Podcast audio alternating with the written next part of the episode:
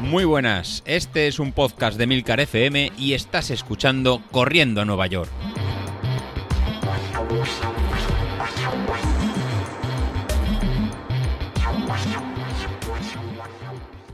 Muy buenas a todos, ¿cómo estamos? Bueno, va avanzando la semana, así es. Hoy vengo a comentaros un tema que me ha hecho reflexionar durante las largas tiradas de, cinta en el gimnasio que hay que reconocer que, por cierto, qué coñazo es la cinta, ¿eh? Yo tenía la esperanza de que con estas nuevas cintas que he visto ahora que he vuelto a los gimnasios, en el que hay una pantalla, te coge las pulsaciones que llevas en el reloj y te las muestra en la pantalla, eh, tienes YouTube, tienes, te marca el ritmo, la velocidad, vamos, mm, es increíble las cintas de que hay en día en los gimnasios, cómo han avanzado con respecto a lo que había hace cinco años. Es como, vamos, como de la noche al día. Bueno, pues yo pensaba que con todo ese entretenimiento iba a ser eh, pues otra cosa, pero he de reconocer que cuando llevas 4 o 5 kilómetros en la cinta, dices, madre mía, parezco un ratón, aquí parezco un hámster dándole vueltas aquí al molinillo. Bueno, eh, es lo que hay y, hay veces que ya no sabes en qué pensar, en qué distraerte, qué música ponerte, qué, si ponerte series, si ponerte YouTube, si ponerte... da igual, te, te aburres.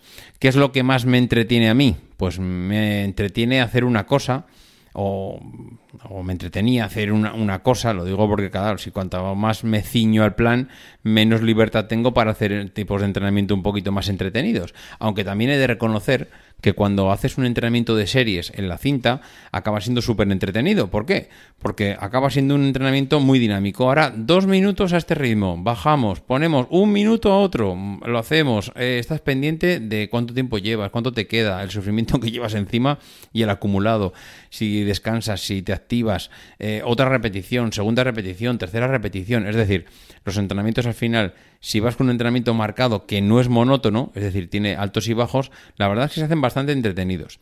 Pero una de las cosas que yo me he dado cuenta eh, con esto de la cinta es que me da una posibilidad más mm, que antes no la tenía. Y me explico.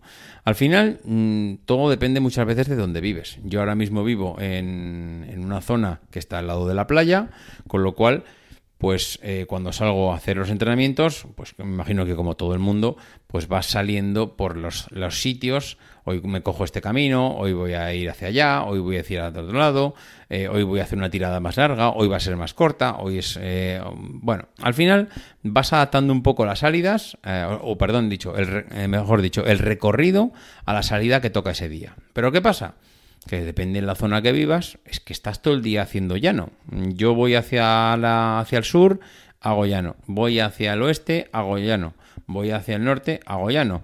Si voy eh, hacia, no sé, una ruta diferente ese día, pues mira, sí, eh, ese día igual tengo la opción de hacer algunas cuestas, pero tampoco te dan muchas opciones. Es decir, si tienes la suerte de que en alguna de los recorridos tienes una cuesta de, yo qué sé, me lo invento, un 4% de desnivel, pues oye, ahí puedes entrenar. Pero ¿qué pasa? Siempre es el 4% de desnivel. Siempre son 2 kilómetros al 4% de desnivel. Y si un día quiero hacer eh, tiradas más largas de 2 kilómetros de esa cuesta, que bueno, 2 kilómetros, te diría, prácticamente no hay ninguna cuesta que tenga dos kilómetros, a no ser que te vayas a la montaña y pilles eh, una, una, subida larguísima, es muy raro que puedas hacer tiradas con, de, pendiente prolongada o de cuestas eh, con cierta variedad.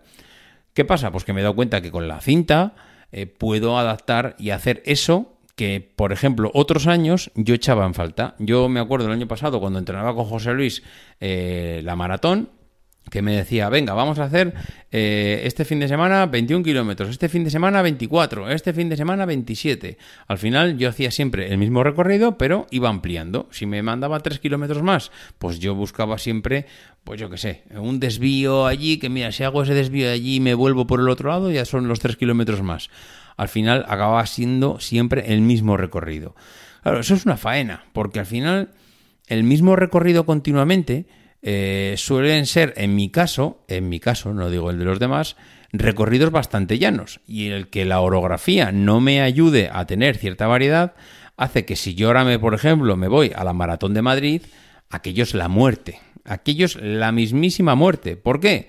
Porque claro, hacia el kilómetro 25-28, que estás en la parte más baja del recorrido de la maratón, te das cuenta que es donde tienes el muro, donde en ese momento es cuando más física y psicológicamente tienes que estar más preparado para aguantar el golpe del cansancio que te viene y que mentalmente es bastante duro, pero es que encima en ese momento es cuando te quedan los últimos 14 kilómetros con una pendiente en subida bestial y encima no baja. Es decir, no es, no es que hago 4 kilómetros y luego tengo otros 3 de bajadita y luego vuelvo a subir. No, no, es que aquello es el mismo infierno. La maratón de Madrid, me acuerdo el año que la hice y de verdad que lo pasé fatal, pero fatal, fatal. Mm, primero porque no iba preparado como para hacer esa maratón y segundo, porque no había entrenado esos desniveles. Es decir, tú no puedes entrenar una maratón eh, haciendo siempre una salida en llano y en cambio el día de la maratón te coges una maratón con un desnivel bestial. Es que eh, el cuerpo realmente ni está acostumbrado muscularmente a asumir ese esfuerzo y seguramente tú estás gastando más porque tú dices, bueno, como yo voy a 5.30 o a 6 en la maratón, da igual el ritmo que cojas, yo voy a 5.45 en, en los entrenamientos y entonces me, vengo a la maratón y me hago 5.45. Claro, pero, sea, pero amigo, si tú estás haciendo un entrenamiento a 5.45 en llano y de repente te metes en una maratón a 5.45 en pendiente positiva, te estás mm, quemando muchísimo antes. Esto, si lo haces entrenando por ritmos, mm, pues estás fastidiado, por no decir otra palabra. Esto lo ves bien si realmente entrenas por potencia, porque si tú entrenas y dices, mira, mi potencia de mi potencia media o mi potencia crítica o mi potencia la que tengo que correr a maratón son 285 vatios. Si me mantengo en los 285 vatios, eh, voy a ser capaz de terminar y terminar bien eh, en el ritmo más o menos que estoy preparado. ¿Qué pasa? Que si tú te vas a una maratón de repente que eh, es con pendiente, si tú sigues marcando los 285 vatios de salida, ¿Qué pasa? Que vas a ir más despacio porque al correr en pendiente la potencia te va a subir más, pero por contra lo que vas a hacer es ir más despacio. Igual, en vez de a 5.45 tienes que ir a 6, pero la potencia al final que acabas desarrollando es la misma porque estás eh, corriendo en pendiente. Y eso es otra de las cosas. Primero, que el potenciómetro te puede ayudar, es decir, el potenciómetro te va a ayudar a mm, marcarte, a, mantener un ritmo eh, constante en cuanto a energía gastada, en cuanto a potencia que estás consumiendo, y encima eh, no va a hacer mm, que te desfondes como te podría pasar si realmente no estás preparando eh, la maratón con salidas acordes al perfil que tenga la maratón que vas a correr.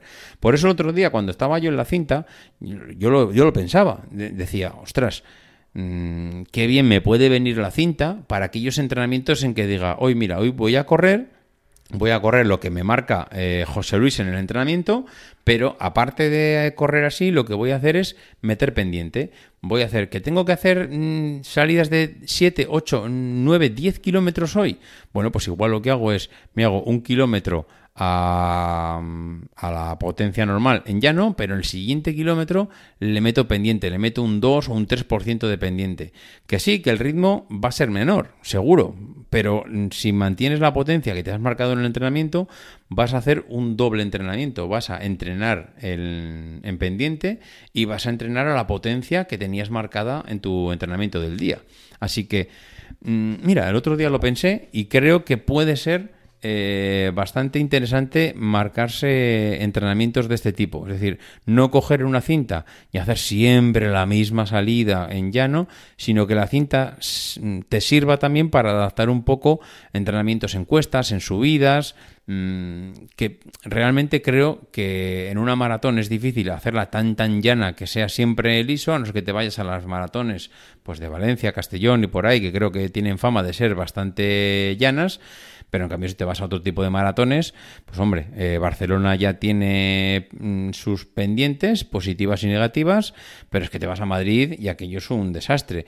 Entonces, pues a ver, tienes que entrenar un poquito en función de la maratón que vas a hacer para no encontrarte demasiadas sorpresas y que muscularmente no estés muy preparado. En fin, eso era lo que quería comentaros hoy. Eh, así que nada, a darle duro y ya sabéis que viene el fin de semana a preparar la salida. Venga, adiós.